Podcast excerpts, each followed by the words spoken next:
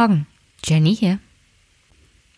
Heute steht ein längeres Gespräch zwischen Christian und mir zum Thema Kohlekommission und Wind und Wasser und Sonne und Kohle an. Oh, wir haben fast eineinhalb Stunden darüber gesprochen. Und deswegen gibt es heute fast gar nichts, außer jetzt noch die Kommentare. Also lege ich mal los. Zuerst mal Hannes. Es tut mir leid, Jenny, aber die Tonqualität des Buchhändlers geht gar nicht. Du darfst nicht vergessen, dass das, was für dich noch gerade so erträglich klingt, für deine Hörer unerträglich wird, wenn das Signal durch ein Handy und dann nochmal durch minderwertige Ohrstöpsel und dergleichen wandert. Ich hätte es vorgezogen, wenn du einen Part einfach übernommen und vorgelesen hättest. Ja, Hannes, ich. Es, manchmal ist das echt schwierig mit dem Ton. Ich sitze da und bete einfach nur, dass der Ton einigermaßen geht. Ähm, diese Interviews per Telefon und Handy mache ich wirklich nur in den äußersten, äußersten Ausnahmefällen. Und ich hätte es mit dem Buchhändler nicht gemacht, wenn mir das Thema nicht so wichtig gewesen wäre. Ich werde aber in Zukunft mehr darauf achten. Ich werde mal gucken, wie der Ton heute zwischen Christian und mir ist. Das habe ich per, per Computer aufgenommen. Also ich habe ja ein gutes Mikro, nur bei Christian ist das so eine Sache. Ich lasse das immer durch Euphonic noch durchlaufen. Aber manchmal müsst ihr ein bisschen nachsichtig sein. Ich bin. Es gibt Grenzen meiner technischen Möglichkeiten aufgrund auch der Tatsache, dass ich, naja, örtlich verwachsen bin und einfach nicht immer überall hinkomme. Also die Audiokommentare zum Beispiel vom Debattencamp oder wenn ich bei der Basiskongress der Linken war oder wenn ich auf einen Parteitag gehe, das kann ich alles mit dem Zoom aufnehmen und dann ist der Ton auch einigermaßen gut. Aber wenn ich so Gespräche habe, die mit Gästen sind, wo ich keinen Einfluss auf die Technik gegenüber habe, jetzt über den PC, Laptop zum Beispiel, oder wenn es Gäste sind, wo es eigentlich gar nicht anders geht, außer über Telefon, ich werde mehr darauf achten, dass das wirklich die Ausnahmefälle bleiben.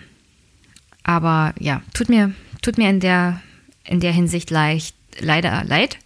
Ich habe dazu aber auch positive Rückmeldungen bekommen, was jetzt den Inhalt angeht. Und also wenn es bei dir gar nicht ging, tut mir das wirklich leid. Hannes, andere konnten es noch hören und der Inhalt ging dann. Also es ging ja um den Inhalt. Und deswegen ich werde mal drauf achten. Schuhpunkt hat geschrieben zu dem Buchhändler. Ein Aspekt habt ihr bei der Begründung für diese Bücher in einem Sortiment gar nicht benannt. Und zwar, dass Menschen, die sich für dieses Thema interessieren, solche Bücher kaufen wollen. Und wenn sie das nicht in einem normalen Buchladen tun können, dann gehen sie vielleicht in einen Buchladen, der hauptsächlich solche Inhalte vertreibt. Dort stoßen Interessenten dann auf ein geschlossenes Weltbild und auf Personal, das dieses Weltbild ebenfalls vertritt. Wenn das passiert, haben wir die Leute vielleicht endgültig verloren. Da ist es doch besser, Sie gehen in eine normale Buchhandlung und kaufen Ihr Buch dort und sehen vielleicht, dass das aber nicht die einzigste Sicht auf die Dinge ist. Vielleicht ist meine These auch, wie so oft bei mir, etwas optimistisch. Aber die Hoffnung stirbt zuletzt. Danke, Schuhpunkt. Das ist auch eine These. Und im Großen und Ganzen unterscheidet sich das ja auch nicht von meinem Argument. Und zwar, dass für bestimmte Bücher sollte man auch offen sein. Und wie gesagt, Herr Lemling hat das ja erzählt. Es gibt in diesem Buchhandlung der Familie Lehmkohl auch Lesungen, genau zu diesem Thema auch, was jetzt Neurechte angeht. Auch mit Büchern über Neurechte von, von Verlegern und von Autoren, die sich hauptsächlich mit der Wirkungsweise von Neurechten jetzt beschäftigen. Ich denke mal, dieser Buchhandel hat eine ganz gute Herangehensweise an das Thema. Und ja, wenn wir uns nicht so sehr abkapseln voneinander, sondern mehr miteinander kommunizieren, ist das vielleicht gar nicht so schlecht. Thomas hat geschrieben, Hallo Jenny, es war interessant, deiner Einschätzung zur Rede von Andrea Nahles und dem Sinn und Zweck eines Debattencamps zuzuhören. Die Themen, die dort verhandelt wurden, waren die Themen der Basis. Die Debattenbeiträge der Mitglieder aus den vergangenen Monaten wurden dahingehend verdichtet, um sie ergebnisorientiert auf dem DC weiterzuentwickeln. Deswegen stimme ich dir in der Beurteilung nicht zu, dass den Mitgliedern lediglich durch den Vorstand formulierte Thesen vorgesetzt wurden. Du schreibst lediglich deine Empörung und Enttäuschung über Entscheidungen der Vergangenheit fort. Vielleicht erinnerst du dich zum Thema Sozialstaat noch an einen Satz in der Rede von Andrea Nahles sinngemäß. Wir werden zukünftig nicht mehr im System, sondern am System arbeiten. Du sagst mehrfach, dass du dir die Rede mehrfach genau angehört hast. Gehört hast du offenbar nur das, was du hören wolltest und was du für geeignet gehalten hast, deine These von der sterbenden Partei zu stützen. Viele Grüße von einem Teilnehmer des DC. Danke dafür, Thomas. Ich habe ja nicht durchgängig gesagt, dass die Rede nicht auch Hinweise hatte auf Ideen. Ich finde nur, sie gehen halt nicht weit genug. Und ich finde, dass die SPD halt nicht, was die Führung angeht, die sie aktuell hat, verstanden hat, dass Hartz IV von vornherein nicht hätte sein müssen. Es gibt ja jetzt, heute ist Sonntag, heute hat Thilo Jung das Interview mit Hubertus Heil veröffentlicht, dem aktuellen Arbeitsminister. Und da kommt diese Haltung auch sehr gut zum Tragen, eines SPD-Arbeitsministers. Es gibt auch Artikel, die sich mit dem Thema Hartz IV beschäftigen und zum Beispiel vergleichen, was Österreich gemacht hat. Die hatten eine ähnliche Wirtschafts- und Finanzkrise damals, als bei uns Schröder übernommen hat, und die haben kein Hartz IV einführen müssen. Und jetzt kann man ja sagen, ja, die haben ja weniger Einwohner, aber es ist halt eine prinzipielle Sache, wie man an so ein Thema herangeht. Hartz IV hätte nicht sein müssen, in meinen Augen, und die SPD scheint das immer noch nicht verstanden zu haben. Das. Ich weiß, was du meinst, Thomas, aber mein Eindruck wird sich aufgrund dessen, was du gesagt hast, nicht großartig ändern. Und es gibt auch, ich veröffentliche am Mittwoch noch eine Extra-Folge. Und da habe ich dann in den Shownotes einen Artikel über den, das Debattencamp von jemand ganz anderem. Die ist mit Kevin Kühnert an dem Tag rumgelaufen und hat sich das Debattencamp angeguckt. Sie hatte einen ähnlichen Eindruck. Und in dem Artikel steht auch drin, dass zum Beispiel Vorschläge von Steve Hudson mal Labour vorzustellen und die Erfolge von Labour unter Jeremy Corbyn und wie Corbyn das gemacht hat, überhaupt nicht aufgenommen wurden. Und ich finde, ja, Labour und SPD kann man nicht so richtig vergleichen. Aber man kann doch einiges davon lernen, wie Corbyn und Labour das gemacht haben. Und dieser Vorschlag wurde nicht übernommen und nicht angenommen. Und dann finde ich schon, dass das Willy Brandt-Haus aussortiert hat und bestimmte Sachen nur zugelassen hat, weil es ins Konzept gepasst haben. Anstatt mal was Mutiges und was Neues auszuprobieren. Und deswegen, ich bin mir ziemlich sicher, dass es vielen gefallen hat, aber mir halt nicht. Und ich sehe da auch keine positiven Effekte von dem Debattencamp für die Zukunft jetzt erstmal. Vielleicht hat der eine oder andere was für sich mitgenommen. Das hat ja Barki zum Beispiel auch gesagt. Aber der große Wurf ist das Debattencamp jedenfalls nicht. Zum Abschluss. Also wie gesagt, im Anschluss hört ihr jetzt Christian und mich, wie wir über die Kohlekommission und Angst vor Wahlen und wie das politische Handeln durch diese Angst beeinflusst wird, reden. Und naja, meine Enttäuschung über meinen Ministerpräsidenten bei dem Thema Kohle und naja, alles, was damit zusammenhängt. Wir reden auch über mögliche Alternativen zur aktuellen Energiegewinnung, was Windkraftanlagen angeht, dass es da auch effizientere Möglichkeiten gibt, Windkraftenergie zu nutzen. Ja, und dann noch ein Hinweis in eigener Sache. Ich hatte ja bei Twitter rumgefragt und ich hatte auch bei der letzten Sendung gefragt, wie ihr das so seht mit dem Zwei-Wochen-Rhythmus. Und ich werde das ab Januar so machen, also bis Dezember noch, bis zum 17. Dezember. Danach ist ja Weihnachtspause. Und dann die erste Folge im neuen Jahr. Und dann Montag 6 Uhr alle zwei Wochen. So werde ich das erstmal machen und wenn mir das in den Fingern juckt und ich am Wochenende Zeit habe, mache ich mal eine Sondersendung und dann würde die auch montags um 6 Uhr veröffentlicht. Ich werde mm, in dem Podigy-Plan erstmal bleiben, den ich habe, weil besser, man hat ein paar extra Minuten als nachher zu wenig. Und um ehrlich zu sein, terminlich habe ich jetzt schon Ideen bis ungefähr Mai nächsten Jahres. Deswegen ist es vielleicht gar nicht so schlecht, wenn ich mir ein bisschen Stress rausnehme, das alle zwei Wochen mache und dann spontan noch irgendwie was einschiebe, auch vielleicht mal eine kürzere Folge. Sonst herzlichen Dank für die ganzen Rückmeldungen und auch die positiven Rückmeldungen.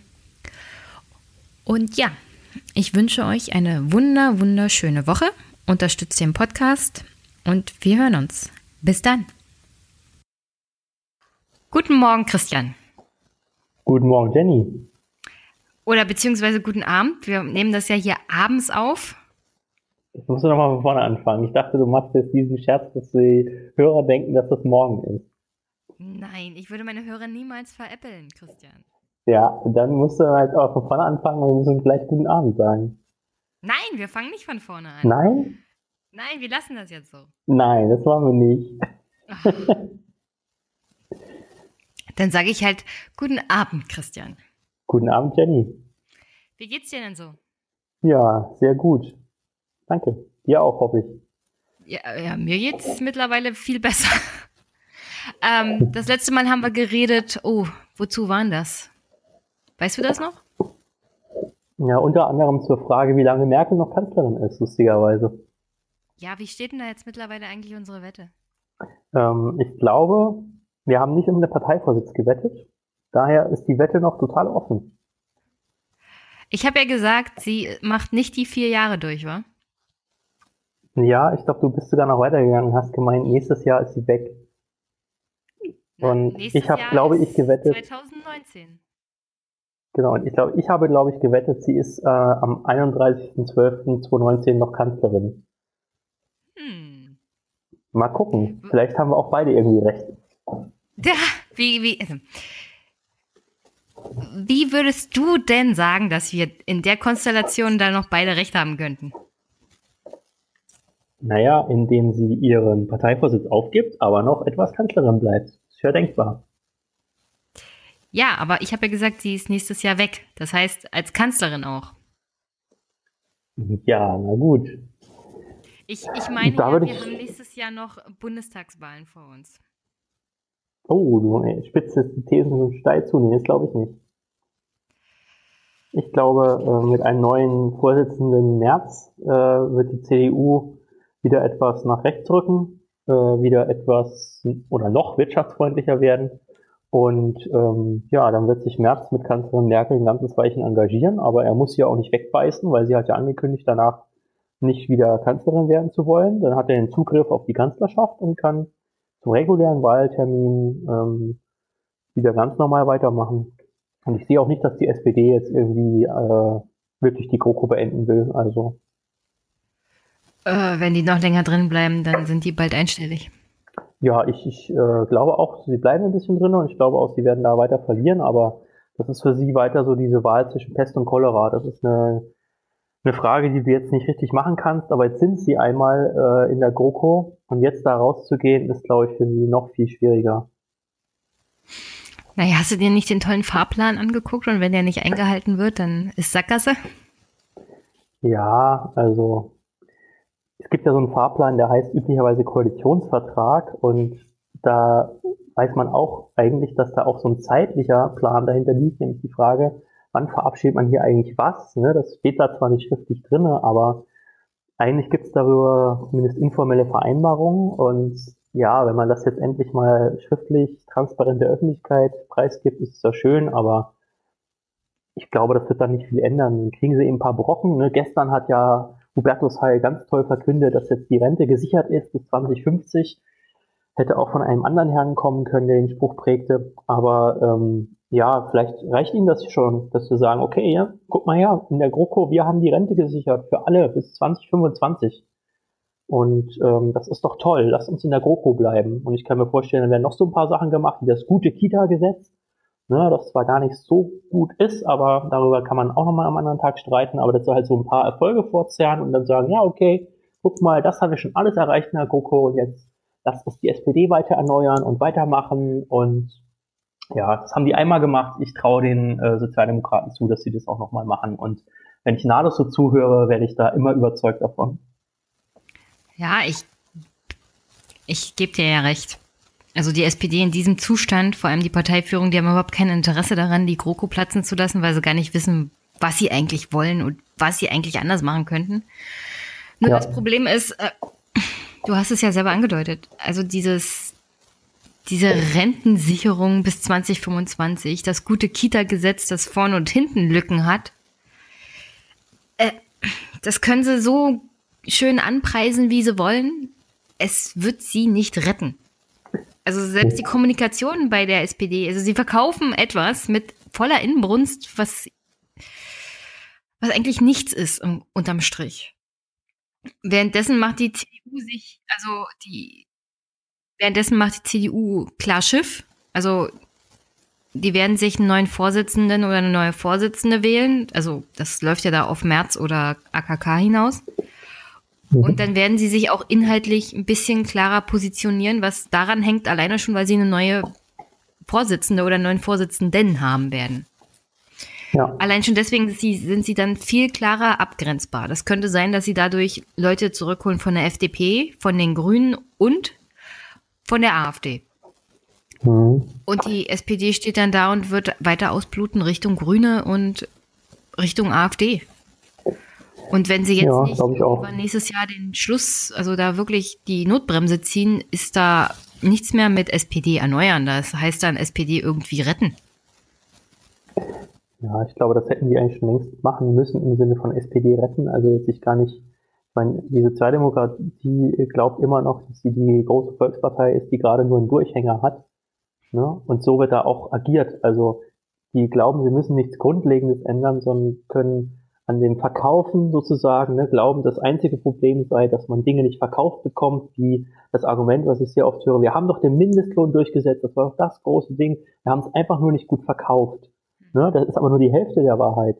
Die andere Hälfte ist, dass jede Menge strategische Fehler gemacht wurden, inklusive nicht wirklich die Führungsspitzen auszutauschen nach der Wahlniederlage und halt auch wirklich gleich am Wahlabend zu sagen, wir gehen in die Opposition und sollen mal die anderen machen und dann halt einzuklicken und somit das schönste Beispiel für politische Nichtglaubwürdigkeit zu liefern, was ich äh, in den letzten Jahren so erlebt habe. Und äh, die, die Fehler reihen sich halt so ein bisschen aneinander und bin mir halt sehr unsicher, ob Nahles diejenige ist, die äh, das am Ende dann noch äh, das Ruder rumreißen kann halt auch, weil sie für mich nicht den Eindruck macht, dass sie verstanden hat, dass die SPD ähm, auf niederländische Verhältnisse zusteuert und das sind dann halt so sechs bis neun Prozent. Ne? Und in Bayern und Hessen hat man ja gesehen, dass das nicht unrealistisch ist. Jetzt reden wir schon wieder die über die SPD und die Verhältnisse in Berlin. Eigentlich wollten wir über Kohleausstieg reden, wa? Ja, aber das hängt sehr eng miteinander zusammen. Das werden wir gleich noch vertiefen. Ja, habe ich auch gehört. also, Kohleausstieg hängt ja mit unserem Klima zusammen, habe ich gehört. Laut aktuellen Berechnungen äh, würde der, würden die Klimaschutzziele von Deutschland komplett verfehlt werden, wenn die bisher genehmigten Kohleabbaugebiete und Erweiterungen so weiterlaufen. Also was tun? Weil ich lebe ja hier in Brandenburg. In Brandenburg haben sie jetzt mhm. vor ein paar Jahren den Kohleabbau in der Lausitz extrem erweitert. Jetzt haben wir aber eine Kohlekommission in Berlin, die tätig ist. Entschuldigung, dass ich Kohlekommission sage, aber ja, es ist eine Kohlekommission. Wie die Kommission wirklich heißt? Es ist eine Kohlekommission. Man hat sie nur mal anders benannt, damit es nicht so sehr auffällt, aber ja. Ja, wie heißt sie denn richtig? Äh, Kommission für Struktur, Wachstum und Beschäftigung. Eins, also die drei Wörter werden, glaube ich, habe ich jetzt vertauscht, aber die kommen alle drei vor. Wir sind so unseriös. Aber ähm, die Kohlekommission soll dafür sorgen, dass man einen geordneten Ausstieg aus dem Kohleabbau findet in Deutschland. Richtig. Und sie ist dabei äh, zu arbeiten. Das muss man ja mal sagen. Naja, zu arbeiten, es gab gerade eine Zwischen, also es gab einen Zwischenbericht. Und strittig ist ja zum Beispiel, wann der Ausstieg passiert, aber auch wie der Ausstieg passiert. Ich meine, ich hatte dir ja zwischenzeitlich auch immer mal Artikel geschickt. Der Bahnvorstand Roland Profalla hatte irgendwie einen Ausstieg zwischen 2035 bis 38 gefordert. Mhm. Mein eigener Ministerpräsident Dietmar Woidke hat vorgeschlagen, Kohleausstieg 2040 und hat dazu gesagt, und ich zitiere, Politik darf nicht nur an den Klimaschutz denken, sondern muss auch die Menschen und ihre, Res ihre Perspektiven mhm. beachten. Hat ein wahres Wort gesprochen, stimmt. Ja, ähm, das Problem ist, Herr Woidke sagt das aus Angst vor der AfD. Wir haben hier nächstes Jahr Landtagswahlen. Es ist ein Bundesland, Brandenburg, das doch relativ viel in Windkraft und auch Sonnenenergie, also investiert hat. Also kaum ein anderes Bundesland hat so viel Windkraftanlagen wie Brandenburg. Oh, wahrscheinlich Schleswig-Holstein hat ein bisschen mehr, ne? Gleichzeitig haben wir aber, ja, aber im, weil die da Wasser haben. Die können die, äh, die Windkraftanlagen auf dem Wasser bauen, beziehungsweise im Meer. Wir haben das auf dem Land. Die meisten Windkraftanlagen in Schleswig-Holstein stehen immer noch am Land. Es gibt jetzt große Offshore-Parks, die ersten sind auch äh, angedockt, aber auch in Mecklenburg-Vorpommern gibt es sehr große, aber die meisten stehen bisher immer noch am Land. Auch in äh, Schleswig-Holstein. Ja. Ah, wirklich? Wieder was gelernt. Aber trotzdem haben wir für so ein, also für meine Verhältnisse finde ich, wir haben sehr viele Windkraftanlagen. Also im Bundesland. Dafür, dass wir relativ hohen Strompreis bezahlen. Also keiner profitiert davon wirklich hier in der Gegend. Und dann haben wir noch das Problem mit dem Kohleabbau in der Lausitz. Ähm, ich glaube, Wojtka hat da einen Riesenfehler gemacht. Welchen denn?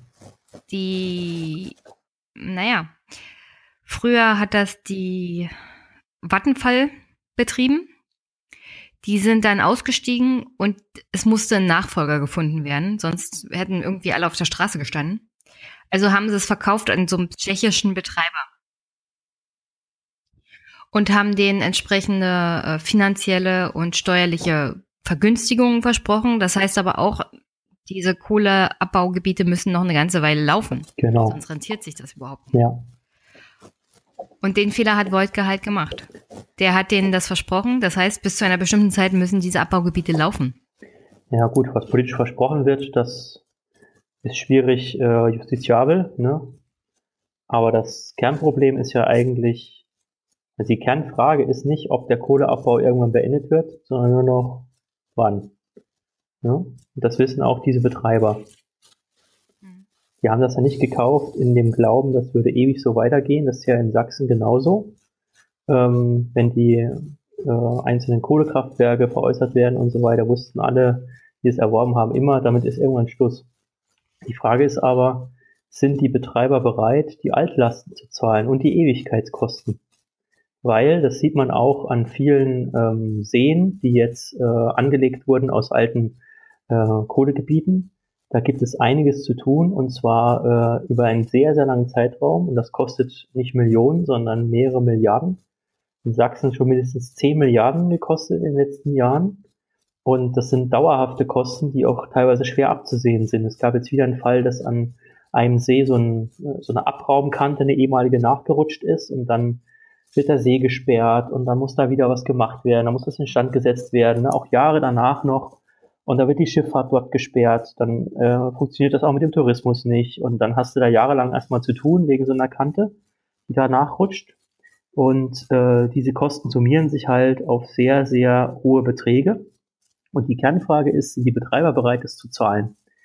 Und die meisten sagen ja, okay, wir zahlen da was in den Fonds ein, in so einen Ewigkeitsfonds und dann sind wir aber bei allen anderen Ansprüchen raus und wenn wir aber vorher pleite sind, weil ihr uns nicht genehmigt, dass wir bis 2045 da vielleicht Kohle abbauen, weil es ansonsten für uns ja nicht rentiert, also die Geschichte, die du gerade gesprochen hast, dann sind wir vielleicht auch nicht bereit, das zu machen. Oder vielleicht sind dann unsere Gesellschaften, die diese Kraftwerke betreiben, äh, zufällig nicht mehr liquide.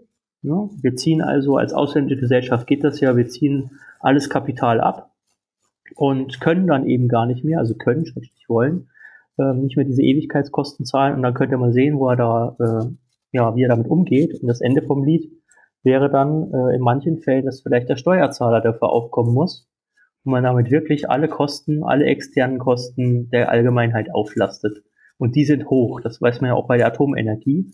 Wenn man aus so einer Technologie aussteigt, ähm, und da ist er wirklich, ne, wenn man einmal in der Lausitz war und es sieht, äh, wie da die Landschaft weggebaggert ist, äh, kann man sich vorstellen, was das kostet, das wieder zu renaturieren und wieder ordentlich herzurichten. Ja, aber ähm, früher oder später führt da auch kein Weg dran vorbei. Ich meine, die, die ganzen Berechnungen zum Klimaschutz sagen ja, eigentlich müsstest du jetzt sofort aus der Kohle raus. Das ist eigentlich Schwachsinn, das noch weiter zu betreiben. Es kommt drauf an.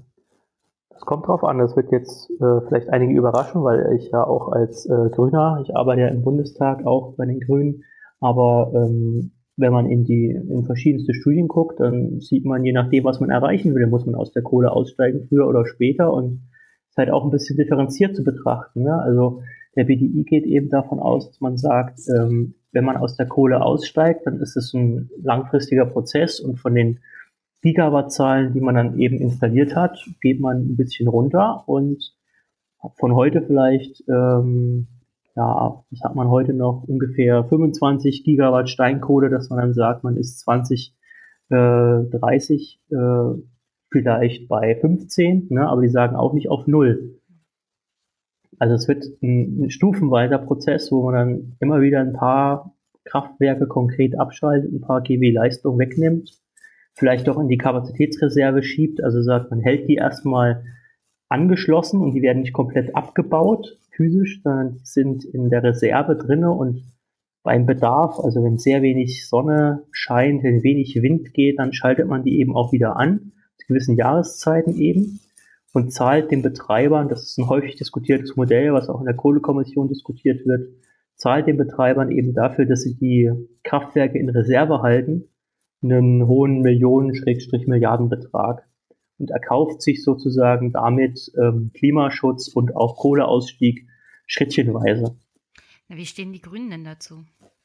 Ja, also so als Fraktion im Großen und Ganzen. Uh, da müsste ich jetzt Pre äh, Pressesprecher sein, um das zu beantworten, aber ich als Einzelperson. Weil das wäre natürlich eine vernünftige Variante. Ich meine, stückchenweise Ausstieg und die äh, dreckigsten Kohlekraftwerke, beziehungsweise die ältesten in Deutschland, zuerst abschalten. Naja, also eigentlich versuchen die Grünen das ein bisschen anders zu lösen.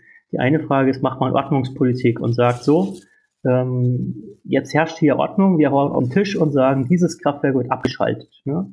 Das ist rechtlich sehr, sehr schwierig. Ähm, es gibt verschiedene Studien dazu. Die einen sagen, bei Kraftwerken, die schon alt sind und die sich nachweislich amortisiert haben, dass man das dann sofort machen könne.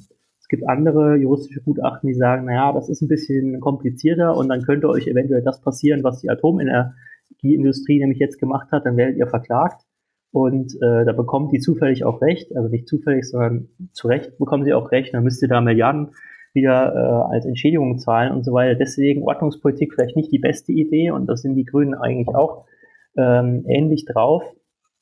Und zwar ist die grüne Idee seit langem immer gewesen zu sagen, na, wie schaffen wir das denn, dass Kohleabbau und Kohleverstromung sich gar nicht mehr rentiert. Ne, das ist eher so ein Gedanke, der auch einem FDP da gut kommen könnte. Aber ein FDP da wäre halt dagegen zu sagen, wir führen jetzt hier eine Steuer ein, um das herbeizuführen, sondern der freie Markt würde es regeln und wir Grüne sehen eben seit Jahren, jetzt bin ich doch in so einer Pressesprecher-Duktus äh, schon fast drinne, aber man sieht ja auch insgesamt seit Jahren, ähm, Kohle, die Kohleverstromung, die hört deswegen nicht auf, weil sie sich noch rentiert. Ne? Also der Preis für Kohle ist ja null. Man kann für null Euro in Deutschland eine Tonne Kohle abbauen. Ne? Kannst also einfach, wenn du die äh, ein Kohlekraftwerk hast, für einen Nullkostenpreis, für einen Eigenkostenpreis, nicht für null, aber für deinen Eigenkostenpreis kannst du Kohle abbauen und verstromen. Deswegen ist es auch so ein tolles und geiles Geschäft. Ne? Man muss dafür nichts bezahlen. So, und nur für das, was du daraus machst, ähm, bekommst du sogar Geld. Ne? Und dann kaufst du eben so die Maschine und hältst das alles am Laufen, aber es ist halt ein gutes Geschäft. So, und wie kann man dieses Geschäft also so machen, dass es sich nicht mehr rentiert? Und da ist die grüne Idee zu sagen, man führt einen äh, spezifischen CO2-Preis ein, einen Mindestpreis, einen CO2-Mindestpreis, den man pro äh, Tonne sozusagen äh, zahlen muss, pro Tonne emittierter äh, CO2-Äquivalente. Und den müsste man so ansetzen, dass er äh, so ausgestaltet ist, dass man sagt, die Steinkohlekraftwerke und die Braunkohlekraftwerke, die eben eine Emission haben, äh, die sehr hoch liegt, dass man die mit dem Mindestpreis oberhalb von Gaskraftwerken drückt. Weil die Lösung kann eigentlich nur sein, in einem stabilen Energiesystem, wie man es vielleicht 2050 haben will, wo man einen sehr hohen Anteil erneuerbarer Energien hat. Man sagt, man hat vielleicht ähm, 75 GW, ähm, also Gigawatt ähm, Solar installiert, vielleicht auch ungefähr 75 GW Onshore-Wind, also auf dem, auf dem Land und äh, dann vielleicht nochmal 22 GW äh, Offshore-Wind und ein bisschen Biomasse, dass man dann sagt, naja, aber man braucht trotzdem so eine Grundlast. Ne? Das ist ja auch die Diskussion, die ähm, Christian Lindner immer führt, zu sagen, ja, aber was ist denn, wenn mal so eine Dunkelflaute kommt, ne? oder wenn mal also wenig Sonne und wenig Wind scheint und was macht ihr denn dann? Dann kauft ihr halt den Kohlestrom aus Polen. Ne? Das Argument kennt man ja. Und hm. das Gegenargument dafür ist zu sagen, ja, das muss nicht sein, wenn man eben die Gaskraftwerkskapazität ausbaut. Und Gaskraftwerke haben einen entscheidenden Vorteil. Schon heute emittiert ein Gaskraftwerk ungefähr die Hälfte von dem, was ein Steinkohle- oder Braunkohlekraftwerk emittiert an CO2-Emissionen. Also deutlich unterhalb. Und Gas kann halt auch, also es muss nicht russisches Gas sein, um es ganz deutlich zu sagen. Man kann eben auch sagen, okay, perspektivisch kann man vielleicht auch was anderes da drinnen ähm, verstromen, nämlich erneuerbares Gas. Es ist ja denkbar, dass man an einem heißen Sommertag, ne, wo wirklich viel, viel Sonne scheint und die Einspeisung gigantisch hoch ist von PV und wo ein schöner Wind weht an der Nordsee, ne, wo also auch Schleswig-Holstein richtig schön ähm, Leistung zieht, ähm, dass man dann sagt, ja, was macht man mit dem Überschütt, mit dieser überschüssigen Energie zum Beispiel? Daraus kann man, es ist ein technisch erprobtes Verfahren, per Power to Gas kann man Gas machen. Erstmal Wasserstoff und dann kann man es metallisieren, kann man Methan machen, kann man damit zum Beispiel ins Gassystem einspeisen und kann damit auch heizen.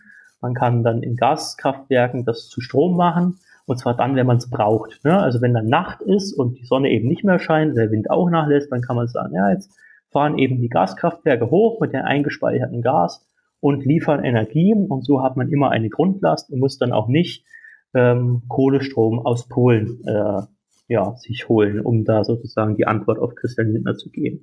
Und das könnte eine Möglichkeit sein, ein Energiesystem auszugestalten, was einen großen Anteil von Erneuerbaren hat. 100 Prozent geht nicht. Das sagen auch alle Studien. Also eine Welt, wo nur Wind und wo nur PV existiert, das funktioniert nicht. Das ist technisch nicht möglich und es ist auch volkswirtschaftlich extrem ineffizient. Aber eine Welt, wo vielleicht 60 bis 70 Prozent erneuerbarer Strom produziert werden und Kapazität installiert ist, das ist schon möglich. Wieso schaffen die Grünen das nicht, mir das so zu erklären? Als Bürger. Das klingt nämlich viel sinnvoller. Also wieso, wieso schafft das Baerbock oder Habeck nicht, mir das so zu erklären? Naja, die Sache hat natürlich mindestens zwei Haken. Der eine Haken ist, ja. ähm, das mit dem Mindestpreis ist halt ein harter Eingriff in ein marktwirtschaftliches System. Ja? Und ja, passt gerade nicht zu der liberalen Erzählung, die die Grünen Ja, also das Schlimmere wäre Ordnungspolitik. Ne? Das wäre noch weniger liberal, einfach zu sagen, wir schalten jetzt das da ab Ne, das hat man in Jamaika-Verhandlungen und Sondierungen versucht. Da hat man sich wirklich gesagt, ja, jetzt, ne, wie viel wollen wir abschalten? 11 GW sofort oder 7 GW. Ne? Und da hat dann die FDP auch irgendwann gesagt, das ist uns jetzt hier zu viel Ordnungspolitik und ähm, das machen wir hier nicht. Ne, das ist die härteste Maßnahme. Ähm, aber das mit dem Mindestpreis ist auch nicht so einfach, weil der darf halt auch nicht so hoch liegen, dass die Gaskraftwerke sich auch nicht mehr rentieren. Ne? Wenn der zu hoch liegt, dann baut nämlich niemand in Deutschland Gaskraftwerke. Und eigentlich, wenn man ein bisschen vorausdenkt und nach 2050 guckt, muss man es schaffen, dass jetzt angefangen wird, Gaskraftwerke zu bauen. Beziehungsweise die Kapazität von Gaskraftwerken, es gibt eine installierte Leistung in Deutschland von Gaskraftwerken, die würde jetzt schon ausreichen, um alle Braunkohlekraftwerke auszugleichen. Also man könnte jetzt sofort switchen und könnte sagen, ich tausche, ich äh, schalte jetzt Stück für Stück die Gas, äh, die, die Braunkohlekraftwerke ab und schiebe die Gaskraftwerke hoch. Aber das verursacht mehr Kosten. Weil Gas ist teurer als Kohle, habe ich ja vorhin erzählt. Kohle kann man für 0 Euro aus dem Boden holen, Gas eben nicht. Gas muss man einkaufen. Entweder aus Russland oder aus anderen Staaten. Es gibt einige Anbieter auf der Welt. Aber das kostet eben mehr. Und es kostet ungefähr 3,5 Milliarden Euro pro Jahr mehr, wenn man das machen will. Ne? Und das Geld muss man halt haben oder bereit sein. Also wenn man es hat, Steuern sehen ja gerade ganz gut aus, muss man bereit sein, es dafür auszugeben. Und das ist halt der zweite Haken. Weil das muss man politisch wollen einfach. Ne? Man muss sagen, okay, wir wollen jetzt nicht das für zum Beispiel Kitas ausgeben oder nicht für Schulen oder nicht für höhere Renten oder nicht für höhere Beamtenpensionen oder für mehr Ausbildungsvergütung oder, oder, oder. Ne? Ich zähle jetzt mit Absicht Sozialpolitik auf, weil das ist nämlich der harte Kampf, den man da intern führen muss. Bei vielen Dingen, dass man sagt, naja, was ist uns denn Klimaschutz wert? Ist uns das 3,5 Milliarden im Jahr wert? Natürlich auch eine Vermögenssteuer ja, genau. Man kann auch andere Sachen überlegen, wo man dieses Geld herkriegt. Aber diese Grundüberlegung, also das ist der zentrale Haken für mich immer noch zu sagen, kriegt man das kommuniziert, den Leuten zu sagen, ja, wir bauen jetzt Gaskraftwerke, ne, das wird in den ersten Jahren vermutlich auch erstmal viel russisches Gas sein, wenn man ganz ehrlich ist. Ne? Oder, was der nächste Haken ist, das könnte auch Fracking-Gas sein aus den USA. Ne? Und Fracking finden die Grünen überhaupt nicht gut. Aus guten Gründen, weil es da nämlich diverse Umweltprobleme gibt, um es mal sehr beschönigend zu sagen. Ne, das muss auch nicht sein, vielleicht kommt das Gas auch aus Arabien. Es gibt auch gesundheitliche Probleme für Menschen, die damit zu tun haben. Ja, absolut. Wenn auf einmal Feuer aus deinem Wasserhahn kommt, ist das ein bisschen schädlich. Absolut. Wie gesagt, das äh, mit äh, Probleme bei Fracking war jetzt sehr äh, euphemistisch und beschönigend formuliert. Also ähm, ne, das ist halt die Frage, ob man das politisch aushält, zu sagen, ja, wir, wir fahren jetzt Braunkohle runter und Steinkohle auch und wir steigen auch aus der Atomenergie aus. 2022 geht das letzte Atomkraftwerk vom Netz. Und dann äh, müssen wir jetzt aber nicht nur ähm, PV installieren, also Solarenergie und Wind und so weiter und Biomasse und Wasser und schöne Speicher und die Netze ausbauen und so weiter, sondern wir müssen auch Gaskraftwerke bauen. Das ist halt politisch ein harter Schritt, ne, wenn man weiß, das Gas kommt wahrscheinlich überwiegend aus Russland oder ist halt teurer als die 3,5 Milliarden. Die 3,5 Milliarden hat der DVGW, das ist der Deutsche Verein für Gas- und Wasserfach, mal ausgerechnet. Ähm, das ist sozusagen vom aktuellen Preis ausgesehen äh, die Mehrkosten wären pro Jahr, wenn man das macht, also wenn man anfängt, Gaskraftwerke hochzufahren, neue zu bauen und Braunkohle runterzufahren. Aber kann ja auch sein, der Weltmarktpreis steigt, ne? dann wird es halt noch teurer. Ne? Oder es kann auch sein, äh, andere Gegebenheiten im Stromsystem ändern sich und dann wird es noch teurer. Und das sind so die zwei Punkte, weswegen ich glaube, die Grünen trauen sich mit dieser Lösung, die ich als Lösung auch betrachte, aber die trauen sich noch nicht ganz raus und sind politisch nicht bereit, ähm, sich dafür jetzt draußen verhauen zu lassen, um es mal ein bisschen salopp zu formulieren. Na, es passt ja hinten und vorne nicht zu den Argumenten, die sie zum Beispiel gegen Russland und Putin haben. Hm. Nachvollziehbare Argumente, aber irgendwann musst du Realpolitik machen. und wenn du eine bestimmte Forderung zum Klimaschutz hast und das geht nur so, beziehungsweise es ist eine nachvollziehbare und also eine realistische Lösung für ein Problem. Mhm. Aber dann hast du natürlich das Problem als Grüne als mit einer moralischen Haltung zum Thema Russland und Putin, da kannst du kein Gas kaufen. Das ist natürlich auf dieser Seite nachvollziehbar. Ich sehe aber noch andere Probleme. Ich meine, ich war bei diesem Grünen Wählerforum und habe Frau Baerbock ja ein paar Fragen zum Thema auch Biogas gestellt. Mhm. Also jedes Mal, wenn die Grünen mit so einer Idee gekommen sind, dann ist das irgendwie nicht so richtig umgesetzt worden, weil Biogasanlagen bei uns bauen die Bauern auch wie verrückt an, Mais vor allem, das schadet dem mhm. Boden. Ist auch nicht gut für die Umwelt. Und das Zeug wird dann verfeuert, weil die Leute damit jede Menge Geld machen. Absolut. Weil, also auch mit den Windkraftanlagen, das, das sieht man an Brandenburg auch ganz gut. Wir haben so ungefähr 4000 mhm. Windkraftanlagen. 1300 werden innerhalb der nächsten drei Jahre aus der Förderung rausfallen. Ja. Die Betreiber werden sie nicht weiter betreiben wollen, weil es rentiert sich ja nicht. Also machen sie jetzt vor allem auch die Lobbyunternehmen der Windkraftanlagen, weil die haben natürlich auch ihre ja. Lobby, machen jetzt mobil, dass es Ausnahmen gibt, dass die Förderung weiterläuft.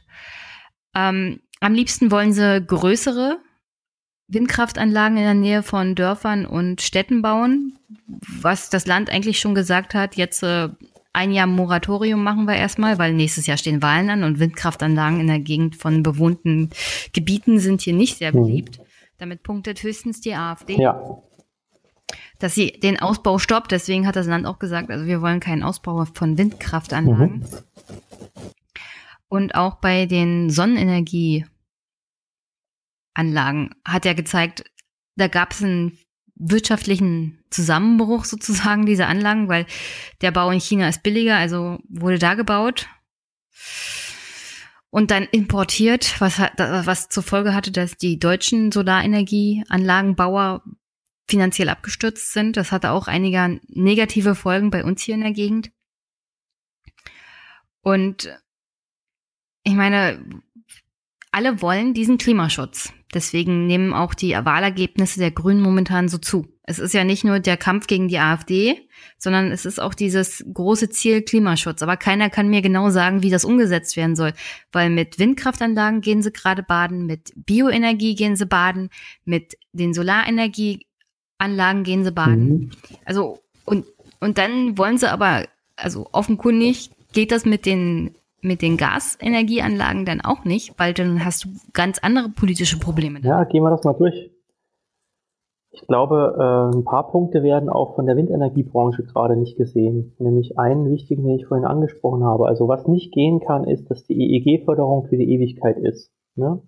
Das ist so ähnlich wie Fernbusmaut. Die hat man am Anfang mal ausgesetzt und hat gesagt, oh, da ist so eine junge, aufstrebende Branche, die wollen wir mal fördern. Ne? Mhm. Und deswegen gibt es jetzt hier keine Fernbusmaut. Heute gibt es immer noch keine Fernbusmaut, obwohl Flixbus Monopolist ist, aber ne? So, und bei dem EEG war es ähnlich, da hat man gesagt, naja, für die ersten 20 Jahre soll jemand eine feste Vergütung bekommen, damit sich das lohnt, damit er diese Anlage installiert. Ne? Aber es war von vornherein klar, dass das danach endet.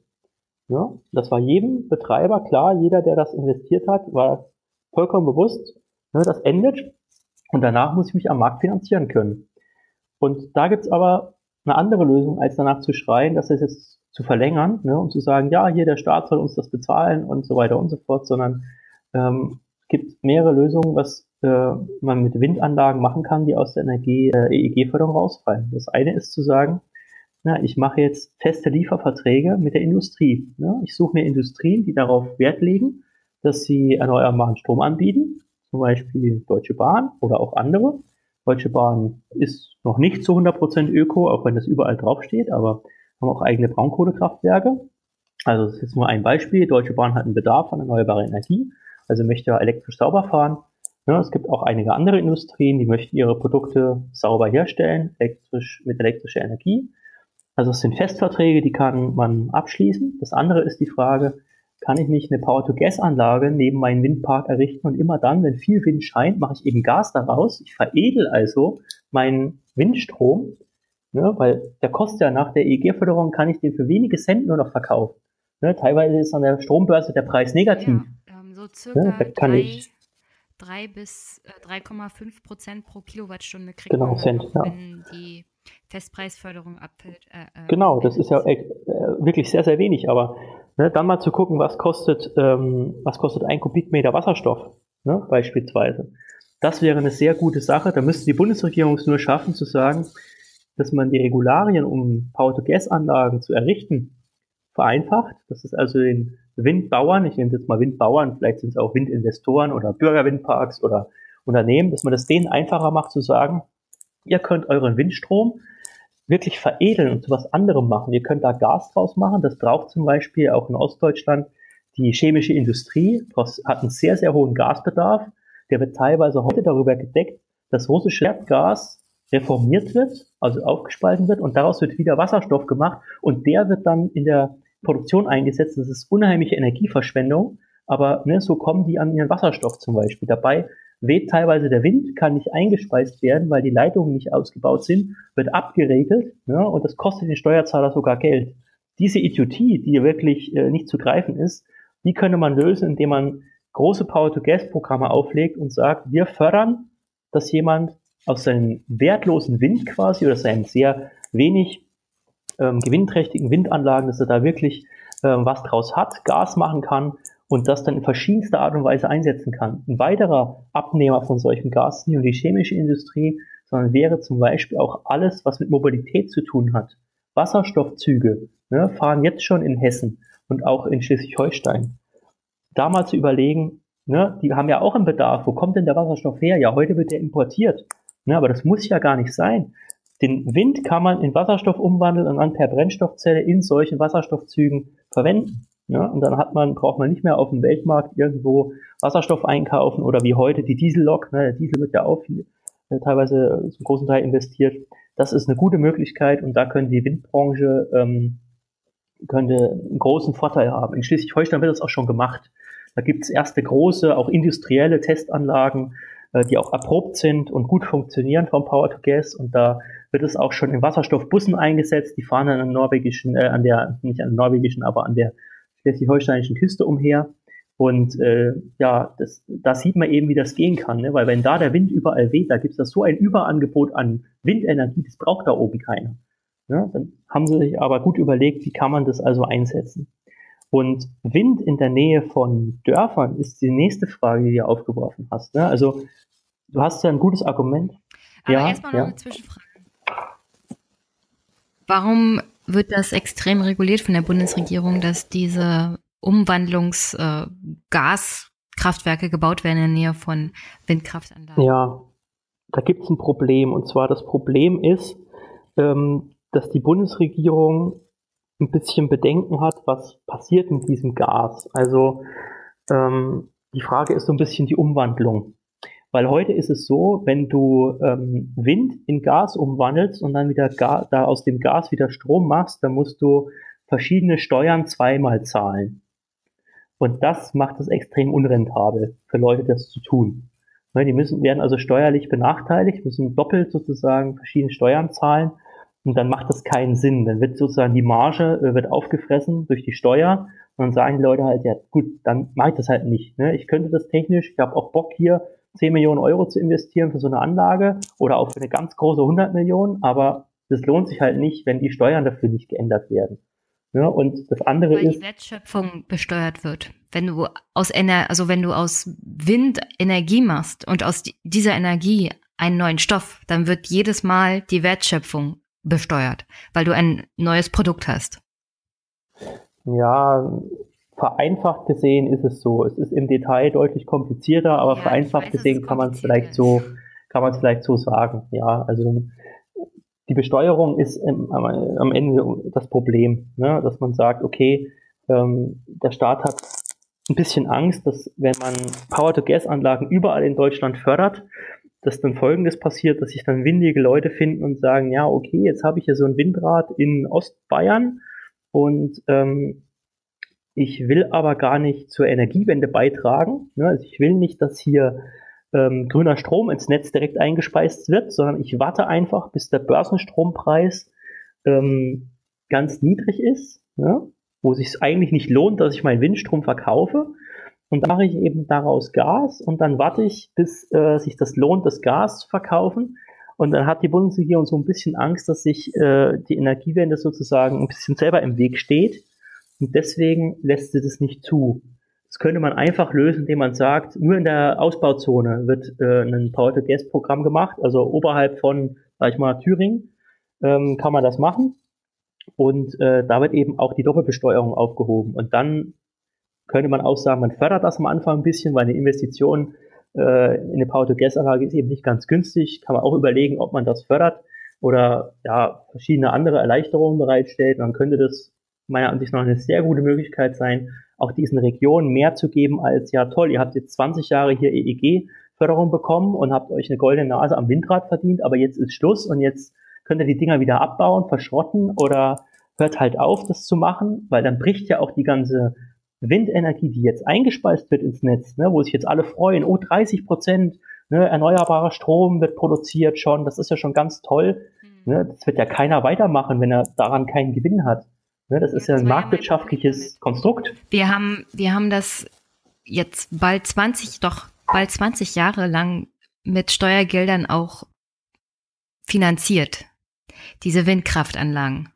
Und jetzt äh, beschweren sich die Betreiber, dass sie nicht mehr den Festpreis bekommen, obwohl sie vorher wussten, dass sie den Festpreis nicht mehr bekommen werden. Und sie werden aber dann sagen, hups, meine Firma ist pleite gegangen, wir machen Insolvenz. Äh, kann ja alles passieren. Und dann sitzt das Land mit diesen Anlagen da, irgendjemand mu muss den Rückbau bezahlen oder das Land betreibt sie weiter, was ich mir nicht so richtig vorstellen kann.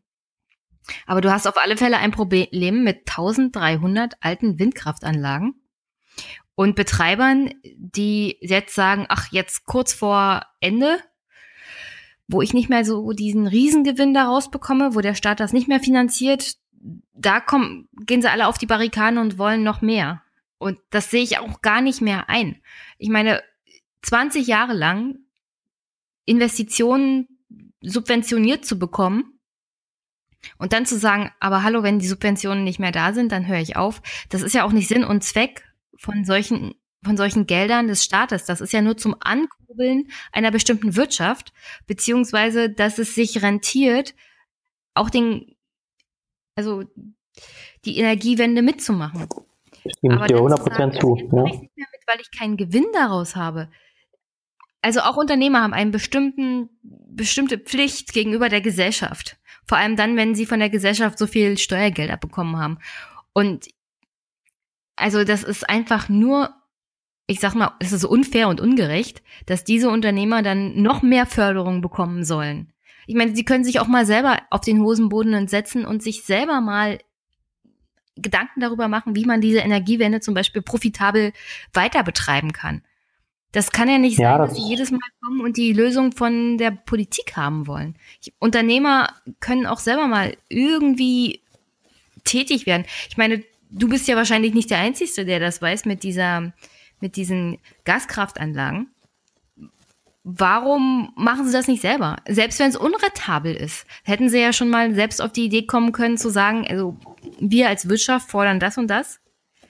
Habe ich bis jetzt nicht gehört. Ja, aber das ist eine kleine Fachdebatte. Also es wird öffentlich, kommt das nicht raus. Aber Audi zum Beispiel hat in Bertel eine riesengroße industrielle Power-to-Gas-Anlage zu Eigenkosten hingestellt, um zu zeigen, dass das funktioniert. Es gibt diverse andere Power-to-Gas-Anlagen in Deutschland, die die Industrie äh, jeweils selbst gebaut hat. Also es ist schon passiert.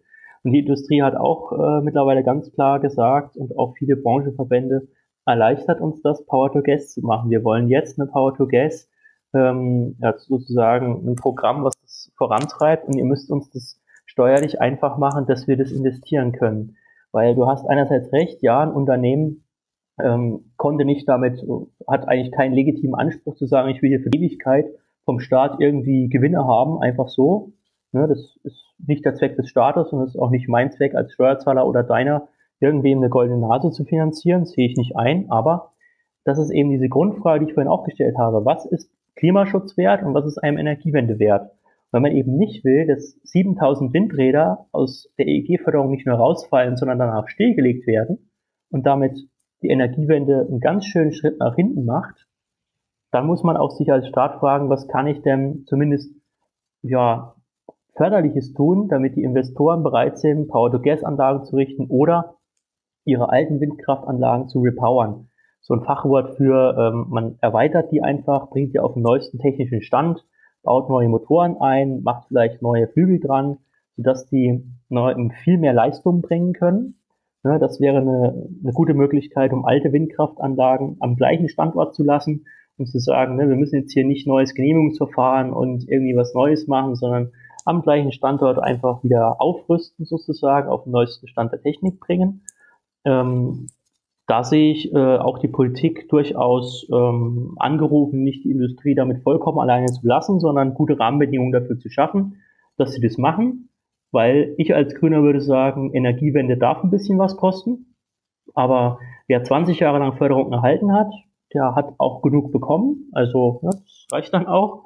Und ähm, wenn man dann die Rahmenbedingungen grundsätzlich noch verbessern kann für Power-to-Gas-Anlagen oder für Repowering, okay.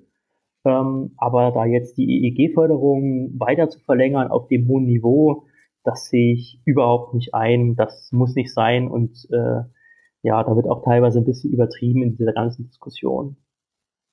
Ja, aber mein Problem ist, ich meine, wir haben seit Menschen gedenken Atomkraftwerke unterstützt finanziell, Kohle ist gefördert worden. Jetzt machen wir das gleiche wieder mit erneuerbarer Energie.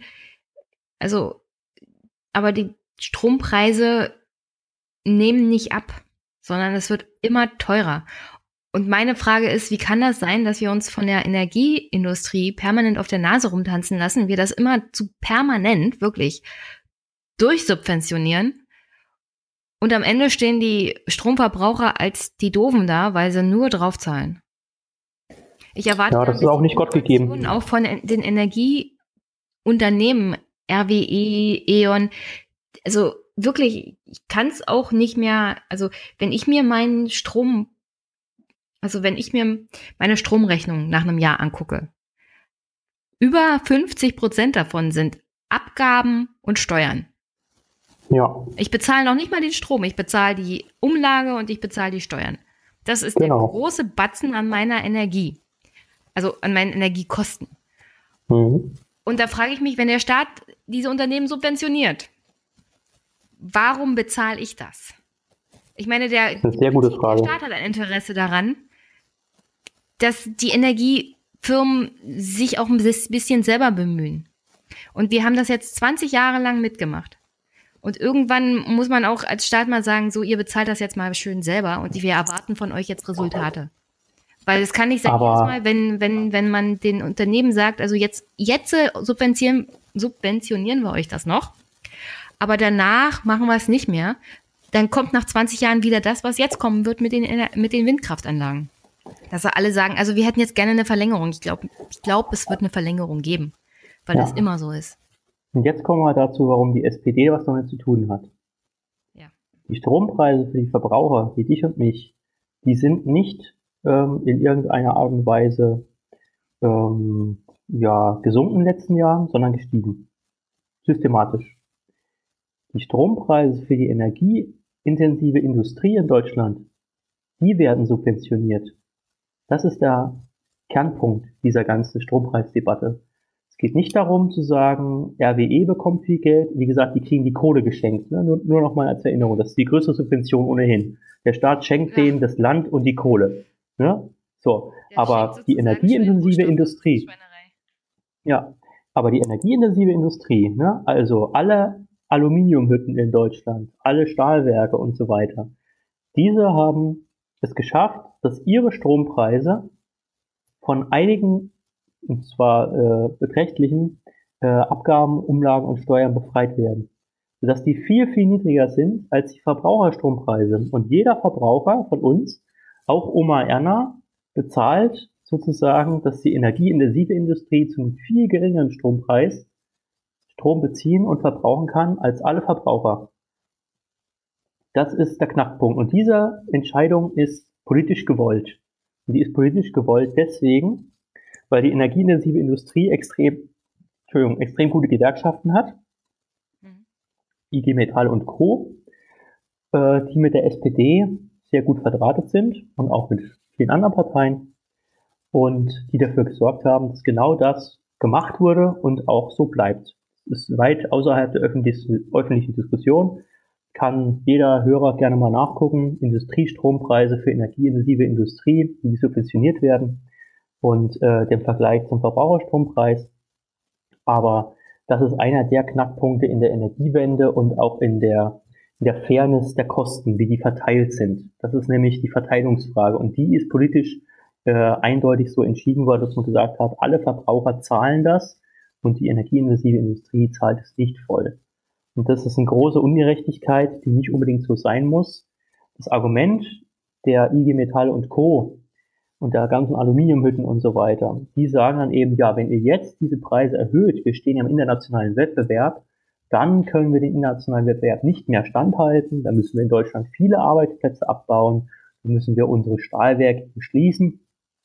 Und dann müssen wir das ins Ausland verlagern. Und dieses Argument kann man gut oder schlecht finden, aber das zieht leider, und jetzt haue ich mal richtig fest auf die SPD drauf, das zieht bei den Genossinnen und Genossen sehr, sehr gut, insbesondere in Ländern wie NRW, wo ein sehr enges Verhältnis herrscht zwischen der Industrie, der SPD und den Gewerkschaften, dass daran nicht gerüttelt wird, bis heute nicht. Auch ein Bundesminister Altmaier rüttelt daran nicht, ähm, weil er auch weiß, dass auch die SPD kein Interesse daran hat. Sodass die Verbraucher die Energiewende voll und ganz bezahlen, mit sehr, sehr hohen Kosten und sich da einige Industrien systematisch rausziehen. Und das ist keine gerechte Verteilung äh, der Kosten. Ja, aber wenn man, wenn man sich das genauer anguckt, wir hatten ja das Problem mit dem Hambacher Forst. Ist natürlich jetzt aktuell gewesen und man hat gerne der aktuellen Landesregierung für das Versagen und die hat auch Schuld, was da alles passiert ist, mitzutragen. Ähm, aber die Entscheidung, den Hambacher Forst abzubauen, das wurde getroffen und in der Landesregierung von Rot-Grün. Die Grünen haben da auch mitgemacht. Und dann frage ich mich, äh, wenn es hier wirklich um eine Verteilungsfrage geht, welche Partei setzt sich denn da wirklich glaubhaft für ein? Ich meine, wenn es hart auf hart kommt, scheint es mir, knicken auch die Grünen wieder ein. Und geht jetzt hier um eine Verteilungsfrage? Ist Klimaschutz auch eine Frage der Gerechtigkeit? Und werden die Grünen das so auch umsetzen? Weil dann müssen sie sich auch mit diesen Firmen anlegen. Und dann müssen sie aber auch eine Alternative dafür bieten. Nicht, also nicht, dass das ein verbranntes Wort ist.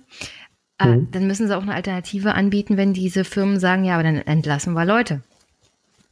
Absolut richtig. Deswegen. Gefühl, ja, aber deswegen sage ich nochmal meine Option, ähm, und da wären wir mal konkret in der Lausitz, ne?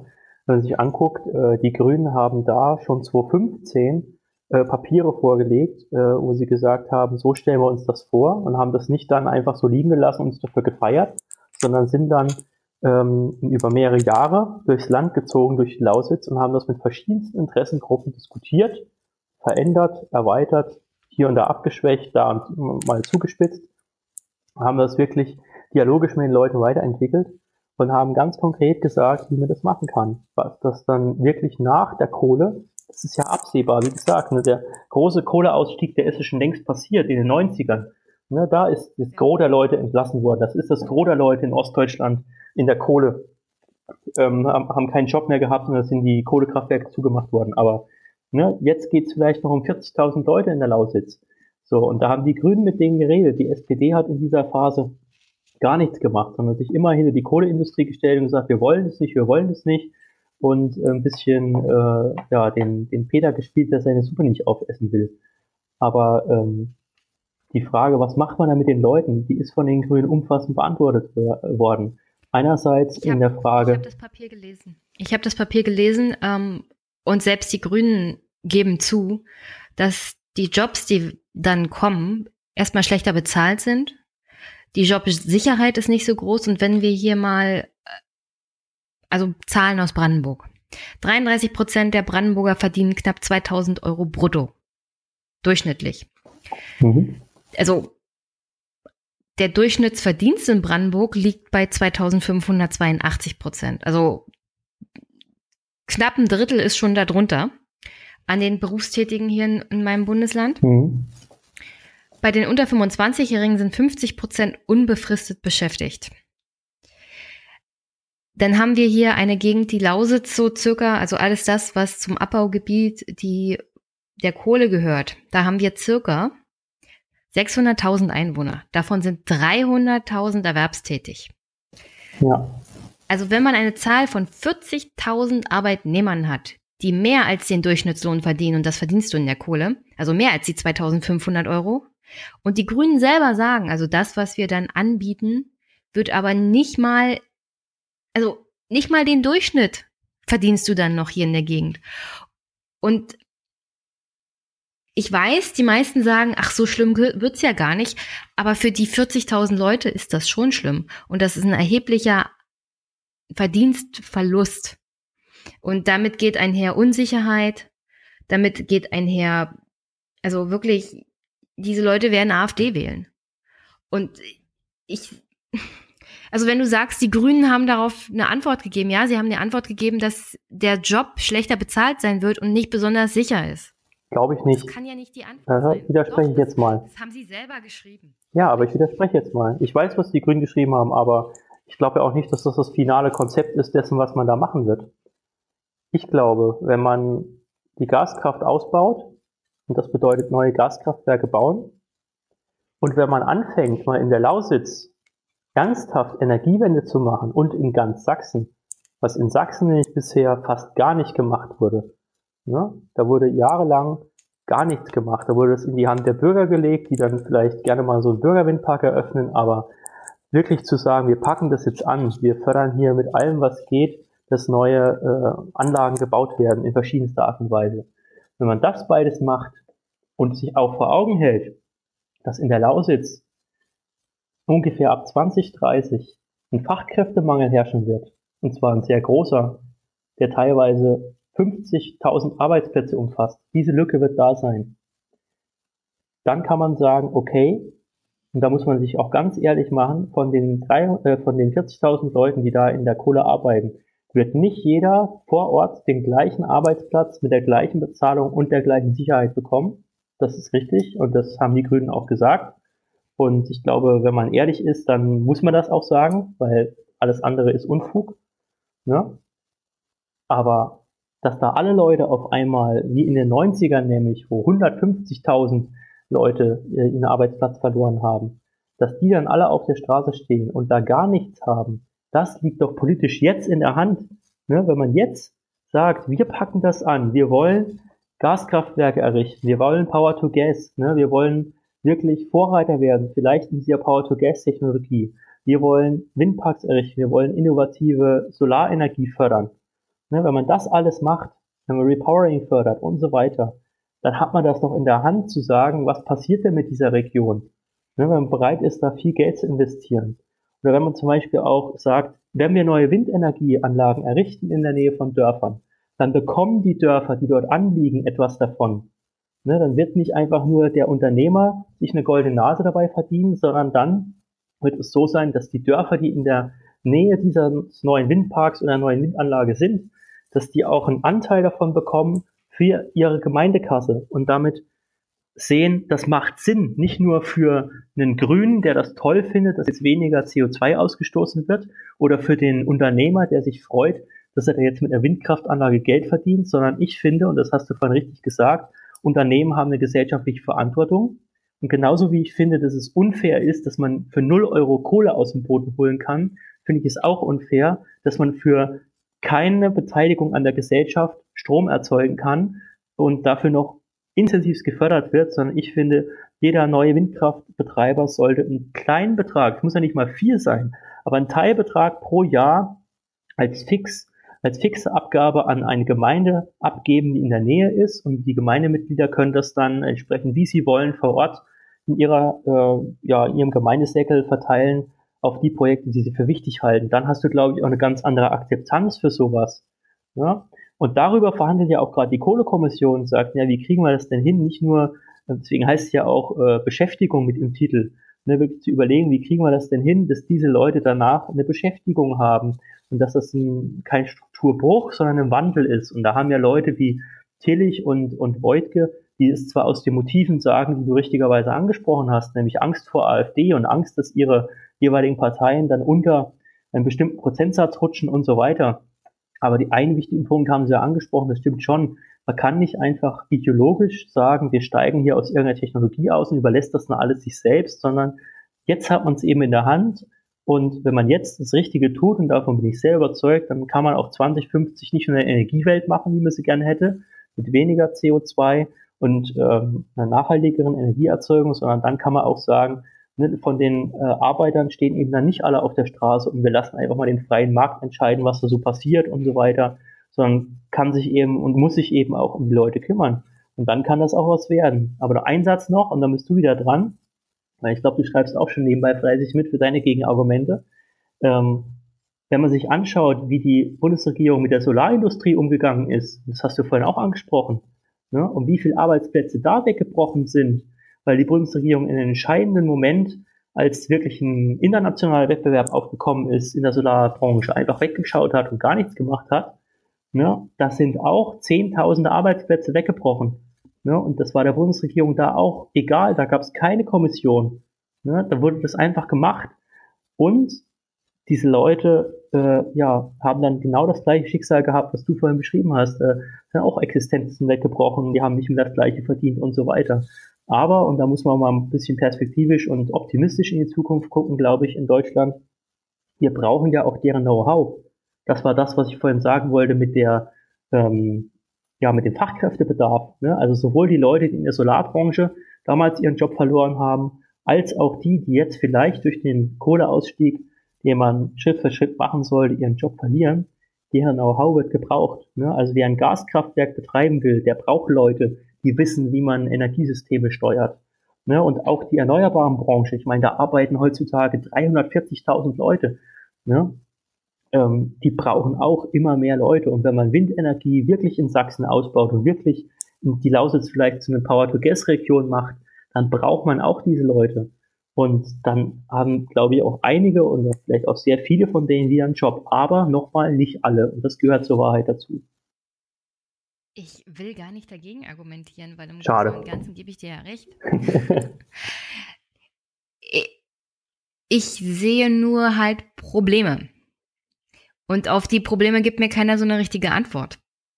Also wir reden darüber wie zwei vernünftige Menschen. Äh, ich hätte gerne aber konkrete Antworten auch von der Politik zu dem Ganzen, weißt du? Mhm. Mein Problem mit der Lausitz ist ja, du hast ja recht, in den 90ern ist viel mehr weggebrochen. Und die Menschen sind in ein bodenloses Loch gefallen teilweise. Das wurde, das, die meisten haben das gar nicht mehr aufgeholt, was da für ein Bruch in ihrer Biografie war. Mhm.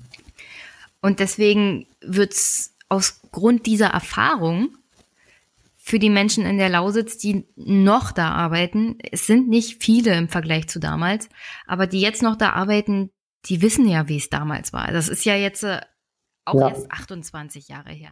Einige von denen haben damals da schon gearbeitet. Ja klar, die Angst ist natürlich ähm, da. Ja, und die ist auch geschürt. Ja, die Angst ist da, die Erfahrung ist da und deswegen macht es die ganze Situation noch komplizierter und deswegen ist es so leicht für die AfD, diese Leute abzuholen. Ja, weil die auch geschürt wird. Da muss ich nochmal einhaken. Ne? Da kommen ja, Leute wie Beutke und, und Tillich, die haben jahrelang geschürt, diese Angst. Ja, die haben, und sie nehmen ja den Leuten auch nicht die Angst. Also auch Herr Wojtke macht sich das ja sehr einfach in meinen Augen, finde ich. Zu sagen, mhm. also wenn ihr mir jetzt nicht sagt, ich darf die Kohleabbaugebiete in der Lausitz bis 2040 weitertreiben, betreiben, dann seid ihr schuld, wenn ich nächstes Jahr die Wahl verliere. Dass das noch, noch ganz andere Probleme in Brandenburg gibt, weswegen er nächstes Jahr die Wahl verlieren wird. Das sagt er natürlich nicht. Und dass die meisten Menschen auch in der Lausitz sagen, also wir wollen eigentlich nur wissen, wie es weitergeht, wann die Kohle hier beendet ist und was wir dann zu erwarten haben. Also diese ja. Unsicherheit, selbst wenn die, wenn sie jetzt sagen, die Kohle wird betrieben bis 2040, dann ist das mhm. ja trotzdem eine große Unsicherheit. Was passiert dazwischen? Was passiert danach? Ja. Kommt die Struktur, kommt der Strukturwandel? Was, was für Behörden werden hier angesiedelt? Es werden ja keine Fragen beantwortet. Nichts, selbst die, dieses Zwischenergebnis der Kommission ist ja Watte Bausch-ähnliches Larifari. Nichts Konkretes. Und deswegen, ich gebe dir recht, ich bin kein Fan von der Kohle. Also meinetwegen brauchen wir die Kohle jetzt hier nicht bis zum Sankt Nimmerleinstag abbauen. Eine vernünftige Lösung des, also der Energiewende wäre mir halt am liebsten. Und ich sehe nur halt, dass alle Seiten da versuchen, ihren Vorteil aus der Energiewende zu schlagen und auch bei der Kohlekommission, ohne an die Menschen zu denken. Die fallen mir halt ein bisschen hinten runter. Und ich glaube, ich bin nicht die Einzige. Viele Menschen, die in der Gegend leben, haben das gleiche Gefühl. Das führt zu Politikverdrossenheit. Das führt dazu, dass die AfD die Leute einfach nur noch auf der Straße aufsammeln muss. Ja. Und die Parteien wie die SPD und die CDU, die schlagen in die gleiche Kerbe, weil sie denken, also wenn wir so reden wie die AfD, dann kriegen wir diese Leute zurück, nix da. Die Leute erwarten von, von der SPD und der CDU darauf Antworten. Und diese Antworten kommen halt nicht. Ja, und auch ehrliche Antworten. Auch von den Grünen erwarten sie ein bisschen mehr, denke ich mal. Also in Brandenburg ist das für Grüne generell ein bisschen schwierig, generell auch. in Ostdeutschland. ja. Aber konkrete, nachvollziehbare Antworten. Aber da muss man also auch sagen, das, die Leute wollen auch. Zum Beispiel vorgeschlagen hast, ja. das würden, glaube ich, viele auch verstehen. Ja, aber, aber das, das, kommt halt in der öffentlichen Debatte kaum an. Aber das ist auch sehr ehrlich, was ich vorgeschlagen habe. Ja? Ich habe auch gesagt, es kostet mehr. Ne? 3,5 Milliarden. Ja, aber Ehrlichkeit ist hier, also ich glaube, mit Ehrlichkeit kommst du hier auch weiter. Also ja. im Osten kommst du mit Ehrlichkeit viel weiter. Ich glaube, überall kommt man mit Ehrlichkeit sehr weit, aber diese Ehrlichkeit muss man politisch einfach bereit sein. Ne? Auch Wojtke und, und Tillich und alle anderen, äh, die jetzt Ministerpräsidenten in einem Kohleland sind, wo Kohle abgebaut oder verstromt wird, ähm, wenn die die Ehrlichkeit in den Tag legen würden und würden sagen, pass mal auf, wir können 2035 aus der Kohle aussteigen, ja, dann bedeutet das Kosten in Höhe von X, ja, keine Ahnung, 5 Milliarden pro Jahr. Und das wollen wir finanzieren aus. Das ist nämlich eigentlich die entscheidende Frage, zu sagen, wer bezahlt das am Ende des Tages? Soll das durch eine weitere Strompreiserhöhung für alle Verbraucher geschehen? Oder mein Vorschlag wäre ja, dass man die energieintensive Industrie nicht mehr ganz so viel subventioniert und sie angemessene Strompreise bezahlen lässt. Ja, oder führt man eine Vermögenssteuer ein oder was auch immer, aber dass man wirklich darauf auch eine ehrliche Antwort gibt und nicht nur sagt, als Sachsen, ja, also wenn hier Kohle abgeschaltet wird, dann wollen wir aber 10 Milliarden Euro pro Jahr, ne, so, und wo das herkommt, ist uns eigentlich egal, das soll der Bund bezahlen oder wer auch immer, ne. Das finde ich nicht seriös und das finde ich auch nicht ehrlich, sondern da muss man auch sagen, wir wollen es aus folgenden Steuertöpfen haben oder wir wollen auf was anderes verzichten. Und deswegen komme ich nochmal auf die Verteilungsfrage. Ne, man ist nämlich wie immer in der Politik, am Ende geht es ums Geld und geht es um die Verteilung dessen, was in den Steuereinnahmen drinne ist. Und da muss man auch sagen, okay, als Bundesland sind wir vielleicht auch bereit, auf irgendwas zu verzichten, Straßenneubau oder was auch immer. Und der Bund gibt was dazu und die anderen Bundesländer. Und ich glaube, das wird eine ganz entscheidende Diskussion auch in den nächsten Wochen und Monaten der Kohlekommission sein, wo sich die Köpfe eingeschlagen wird, wer das am Ende nämlich bezahlt. Weil ich glaube, die Lösung, das über den Strompreis zu bezahlen und noch eine weitere ja, Kohleausstiegsabgabe äh, einzuführen oder so, die ist politisch überhaupt nicht zu vermarkten und auch nicht zu halten. Also da können ja alle gleich äh, ja, zurücktreten oder äh, sagen, dass sie äh, nicht mehr bei den Wahlen antreten wollen. Und daher muss das Geld eben woanders herkommen. Und da ist für mich auch immer der Bund im Fokus. Ich meine, heute äh, Morgen haben die Haushaltsverhandlungen aufgehört, heute Morgen irgendwann um 5 Uhr. Ähm, da wurde über. War Scholz denn anwesend mal? Bitte? War Herr Scholz denn mal anwesend? Nee, heute war Bereinigungssitzung. Also im Haushalt gibt es so verschiedene ähm, Sitzungszyklen und heute war nochmal letzte große Sitzung, ähm, wo im Bundestag ähm, die Fachausschüsse, also der Finanzausschuss zusammengesessen hat und bergeweise Akten durchgegangen ist und äh, da ist ein Minister eigentlich nicht anwesend. Das muss auch nicht sein, aber da wurde eben entschieden, wo geht das Geld hin? Ja? Und wenn man sich eben entscheidet, und jetzt bin ich mal ein bisschen fies auch wieder gegen die SPD und sage, wenn man sich entscheidet, 4 Milliarden Euro mehr für die Bundeswehr auszugeben, dann hat man sich auch entschieden, diese 4 Milliarden Euro eben nicht zu investieren in Dinge, die ich heute vorgeschlagen habe. Ja, und das ist eine ganz einfache Verteilungsfrage. Oder wenn man sich entscheidet, äh, ja, verschiedene Anschaffungen zu tätigen, äh, die wirklich, die der Bund der Steuerzahler auch regelmäßig kritisiert und sagt, äh, ihr verschwendet hier massiv viel Geld, warum macht ihr das? Und das als politische Projekte enttarnt, irgendwo in bayerischen Wahlkreisen neue Umgehungsstraßen zu bauen, wo die Wirtschaftlichkeit überhaupt nicht gegeben ist, ne, dann sind das auch politische Entscheidungen, hinter denen das Verkehrsministerium steht. Oder wenn sich entscheidet, so eine Gesellschaft wie Tollkollekt zu privatisieren, ähm, obwohl man genau weiß, dass es eigentlich nicht wirtschaftlich ist, sind auch so politische Entscheidungen. Und das ist eben dann auch die Verteilungsfrage, die man dann gegen Investitionen zum Beispiel in die Lausitz oder für die Energiewende oder für ein Power-to-Gas-Programm oder, oder, oder getroffen hat. Ja, aber wenn, da komme ich nochmal auf den Zwischenbericht zurück. Also unsere Ministerpräsidenten, Herr Wojtke und deiner. Ja, meiner. Ähm, ja, wie heißt denn deiner? Meiner heißt Bodo Ramelow, ich komme aus Thüringen.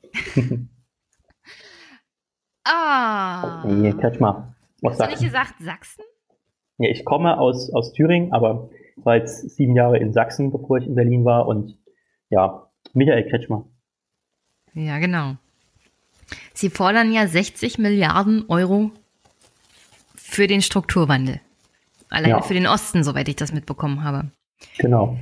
Es dürfte doch eigentlich kein Problem sein, da ein bisschen Geld abzuzwacken, um solche Sachen wie Power to Gas umzusetzen. Bei 60 Milliarden alleine, also dann könnten sich eigentlich 40.000 ehemalige Arbeiter in der Kohleindustrie die, ihre Häuser vergolden lassen. Ja. Ich übertreibe jetzt natürlich, aber du weißt, was ich meine. Ja, aber die Frage ist eben, wofür genau wird es ausgegeben? Und wenn man in den Zwischenbericht reinschaut, dann sieht man auch, es gibt einige Projekte, die ich auch für sehr sinnvoll halte. Zum Beispiel Streckenelektrifizierung von Bahntrassen. Aber es steht auch sowas drin wie, ja, wir müssen da auch die Region in der Lausitz alle wieder per Autobahn und per Straße super erschließbar machen. Und da frage ich mich halt schon, ob das sinnvoll ist, da jetzt Straßen zu bauen und dann zu hoffen, äh, dass dann irgendwas passiert. Also merkt man auch teilweise die Ideenlosigkeit, die da so ein bisschen vorherrscht. Ähm, bei den Verhandlungsführern aus Sachsen und aus Brandenburg. Also diese Summe 60 Milliarden, die ist ja bisher nicht differenziert dargestellt worden, um zu sagen, ja, dafür genau wollen wir jetzt zwei Milliarden und dafür wollen wir vier. Und mit dieser tollen Idee brauchen wir nochmal zehn Milliarden. Ja, und das ist das Sozialprogramm für die Arbeiter, die vielleicht keinen neuen Job mehr finden. Das ist so und so viel. Oder wir zögern das raus und warten bis zum Renteneintritt. Nur als Fußnote übrigens ein super Thema, sich einfach mal zu überlegen, wie ist die Altersstruktur dieser Leute, die in der Kohle beschäftigt sind. 2040 sind nämlich vielleicht alle in Rente. Ja? Aber, äh, oder zum Großteil. Ne? Aber auch sowas. Äh, Beschäftigten sind so Ende 40, Anfang 50. Ja, eben.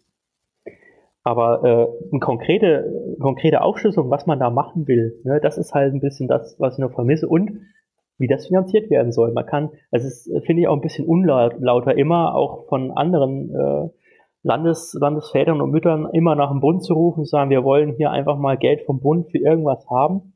Ähm, das kann man machen, aber so ganz äh, seriös ist das nicht, weil dann am Ende ist das Steuergeld, ne? Und der Bund zaubert das Geld ja auch nicht irgendwo her.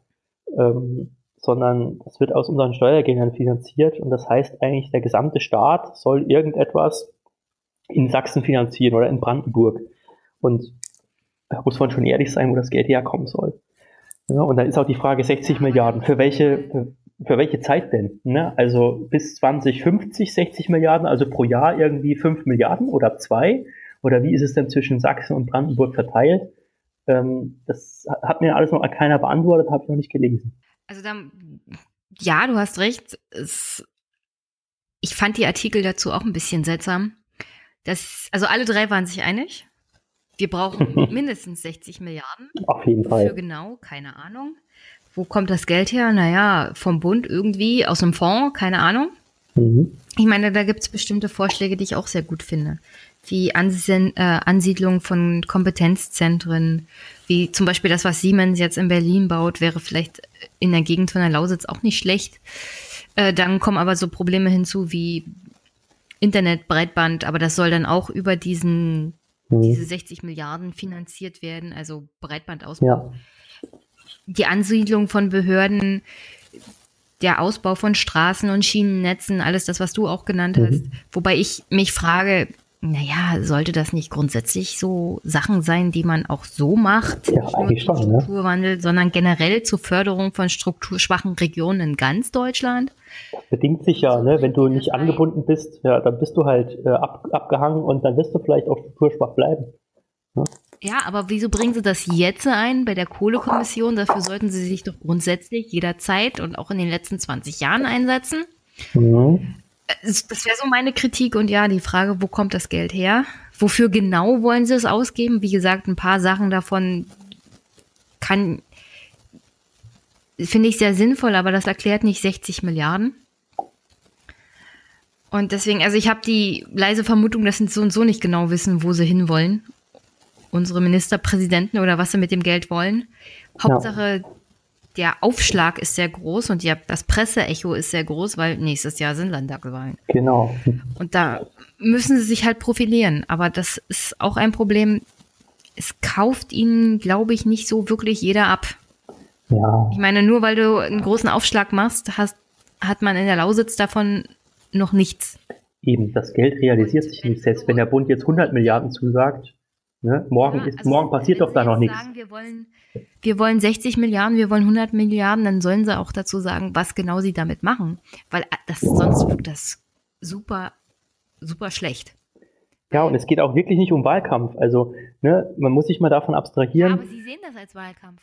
Ja, aber das ist wirklich ein Kernproblem dieser ganzen Diskussion. Die wird immer im Zuge des Wahlkampfs geführt. Oh ja, die Grünen haben da keine Antworten und oh, passt bloß auf, wenn die, wenn die Grünen wählt, dann machen die hier Kohleausstiege, dann verliert ihr alle euren Job und so. Ne? Also solche Argumente, ähm, das ist halt pure Wahlkampfrhetorik.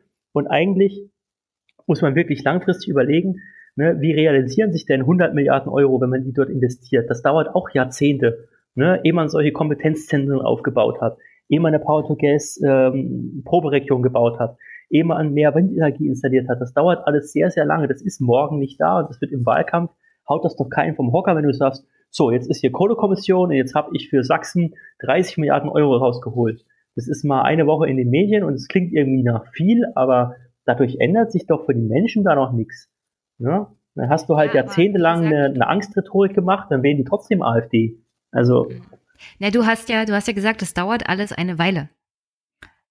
Aber das Konzept ist ja wichtig. Also, wenn du sagst, ich habe hier ne, ein Konzept, eine Idee, das hat Hand und Fuß und das hat Zukunft. Aber nichts von dem, was ich von meinem Ministerpräsident gehört habe, was ich von der Kohlekommission gehört habe, das ist halt alles so ein bisschen schwammig. Und das macht's halt so unglaubwürdig. Und das treibt die Leute eher zu der AfD wieder hin, beziehungsweise werden sie dann nicht Wähler oder werden Politik verdrossen und ziehen sich wieder zurück. Weil, wie gesagt, das Hauptproblem auch in der Lausitz von den meisten Menschen, und es gibt Umfragen und es gibt Erfahrungsberichte, ist diese Unsicherheit. Und das, also wirklich, ich, ich sehe düstere, düstere Zeiten nächstes Jahr auf uns zukommen, wenn die Landtagswahlen sind, weil unsere Ministerpräsidenten denken, wenn sie einen großen Aufschlag machen, dann gewinnen sie damit. Aber dass die Menschen nicht so doof sind und ihnen das halt nicht abkaufen, sondern dass sie klare Lösungen wollen, die auch glaubhaft sind und die, selbst wenn sie zehn Jahre dauern in der Umsetzung, wenigstens zu einer Lösung führen, das verstehen sie irgendwie nicht. Ja, und ich glaube, man muss wirklich, man muss aufhören, dieses Thema in einem Kontext einer Landtagswahl versuchen ja. zu, ähm, zu, zu fassen und zu beenden und zu sagen, so, das ist unser Konzept, ne, das sind jetzt die 30 Milliarden, das machen wir jetzt so und jetzt wird alles schön und gut. Also für sowas muss man auch ganz ehrlich sein. Wer so ein Politikverständnis hat, ne, also von oben herab, wir haben jetzt das Geld, wir haben den Plan, das machen wir alles so, ähm, das macht die Leute auch nicht glücklich. Ne, und man muss es auch wirklich außerhalb der Landtagswahl betrachten und sagen, dieses Thema geht weiter. Ne? Auch wenn die Kohlekommission ihren Abschlussbericht vorgelegt hat, wenn das Geld da ist, wenn geklärt ist, wo das herkommt, für was das ausgegeben wird, dann fängt doch Politik eigentlich erst an. Da muss man mit den Leuten in die Region gehen und muss sagen, okay, wir haben jetzt den Plan, ne, wie findet ihr den denn?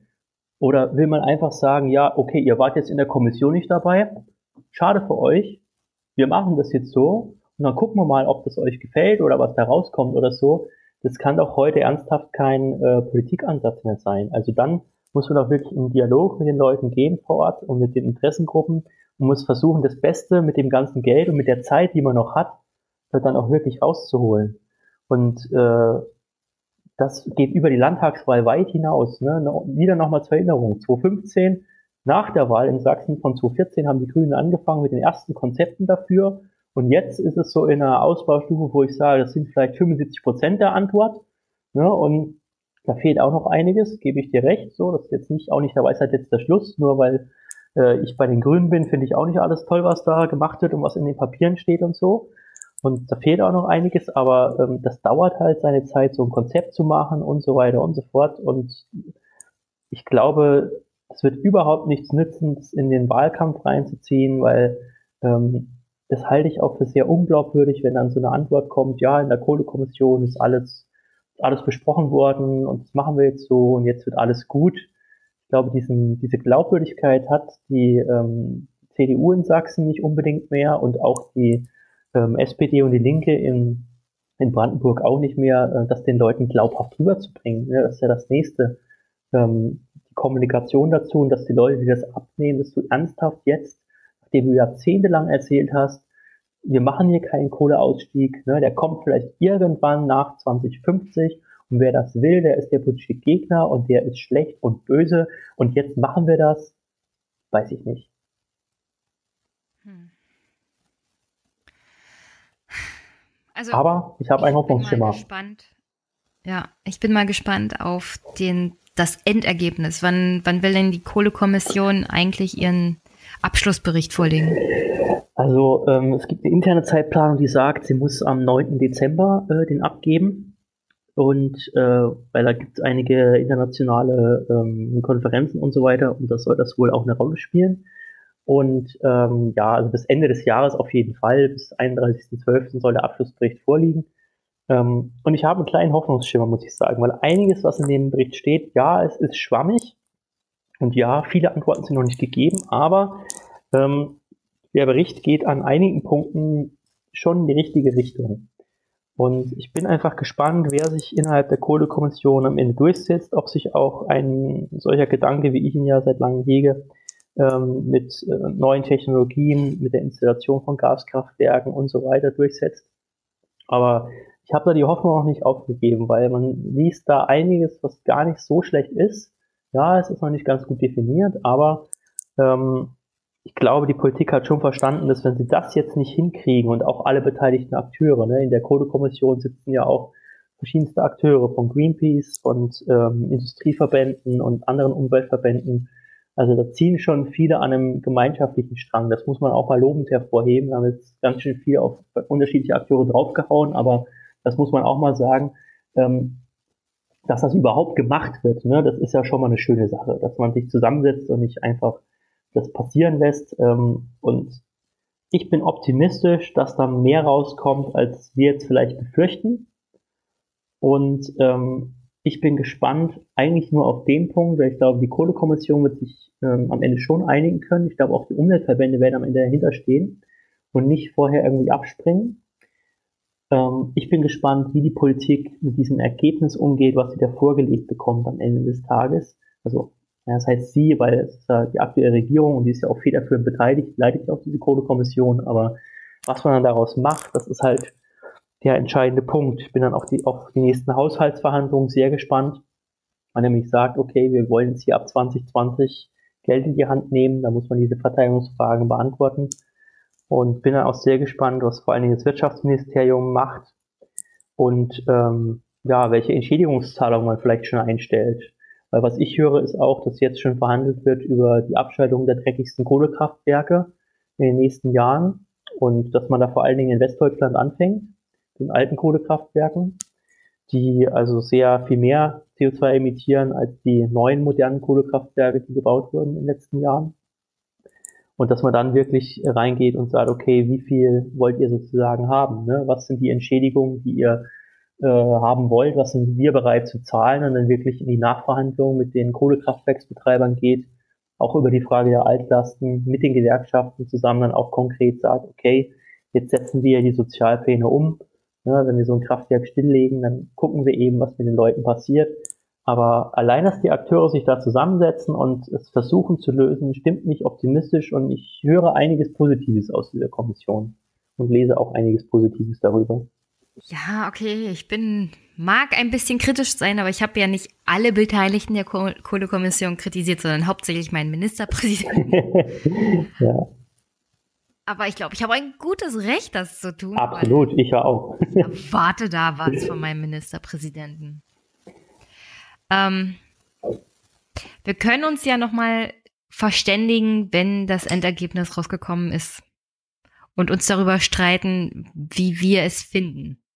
Was hältst du denn davon? Ja, das finde ich eigentlich eine gute, eine gute Fortsetzung dieser doch Spezialfolge, muss man schon sagen. Ja. sind, glaube ich, auch in einige Weil Details. Das würden wir dann natürlich erst nächstes Jahr machen. Ja. Weil im Dezember habe ich bloß zwei Folgen und dann habe ich Weihnachtspause. Verdient, ja. Ja. Und dann habe ich verschiedene Interviews geplant. Mhm. Also irgendwann brauche ich mal Zeit, mir das dann auch zu Gemüte zu führen, das ja. Ergebnis der Kohlekommission. Ja, ich auch. Das müsste ein umfassender Bericht werden. Im, ja. Frühjahr, Im Frühjahr 2019 sollten wir das angehen. Das machen wir, das dann auch. Es ist immer sehr interessant, mit dir zu sprechen. Kann ich nur zurückgeben. Vor allen Dingen, weil du auch immer, also ich glaube, wir haben so ein bisschen diese beiden Perspektiven, einmal die Brandenburger Perspektive auf die Lausitz und diese Kohleproblematik und einmal so die, die sächsische. Und ähm, ich habe im Energiebereich ja auch in äh, meinem vorherigen Job ein bisschen gearbeitet ähm, mich da tiefer eingearbeitet in die Thematiken und ähm, ich glaube, wir ergänzen uns da eigentlich ganz gut oder bringen auch immer wieder Aspekte, die für den anderen dann doch überraschend sind. Das stimmt. Ich denke, wir machen dann hier für heute erstmal Schluss und ich freue mich schon auf das nächste Mal. Bis bald, Christopher. Ja, vielen Dank, Jenny. Ich fand, das war eine sehr, sehr coole Diskussion mit dir. Hat mir viel Spaß gemacht. Und ich freue mich schon aufs nächste Mal, beziehungsweise freue ich mich erstmal darauf, was die Kohlekommission jetzt zeitnah beschließen wird und äh, ja, was sie aufgreifen von den Ideen, die da eingebracht wurden, was sie vielleicht weglassen, was alles geregelt wird, wie die Sozialpläne vielleicht aussehen, wie Entschädigungszahlungen aussehen. Das wird sehr, sehr spannend. Und ja, wird, glaube ich, im Dezember auch das politische Berlin und ganz Deutschland sehr beschäftigen. Ja, vielen Dank dir nochmal und noch einen schönen Tag. Tschüss.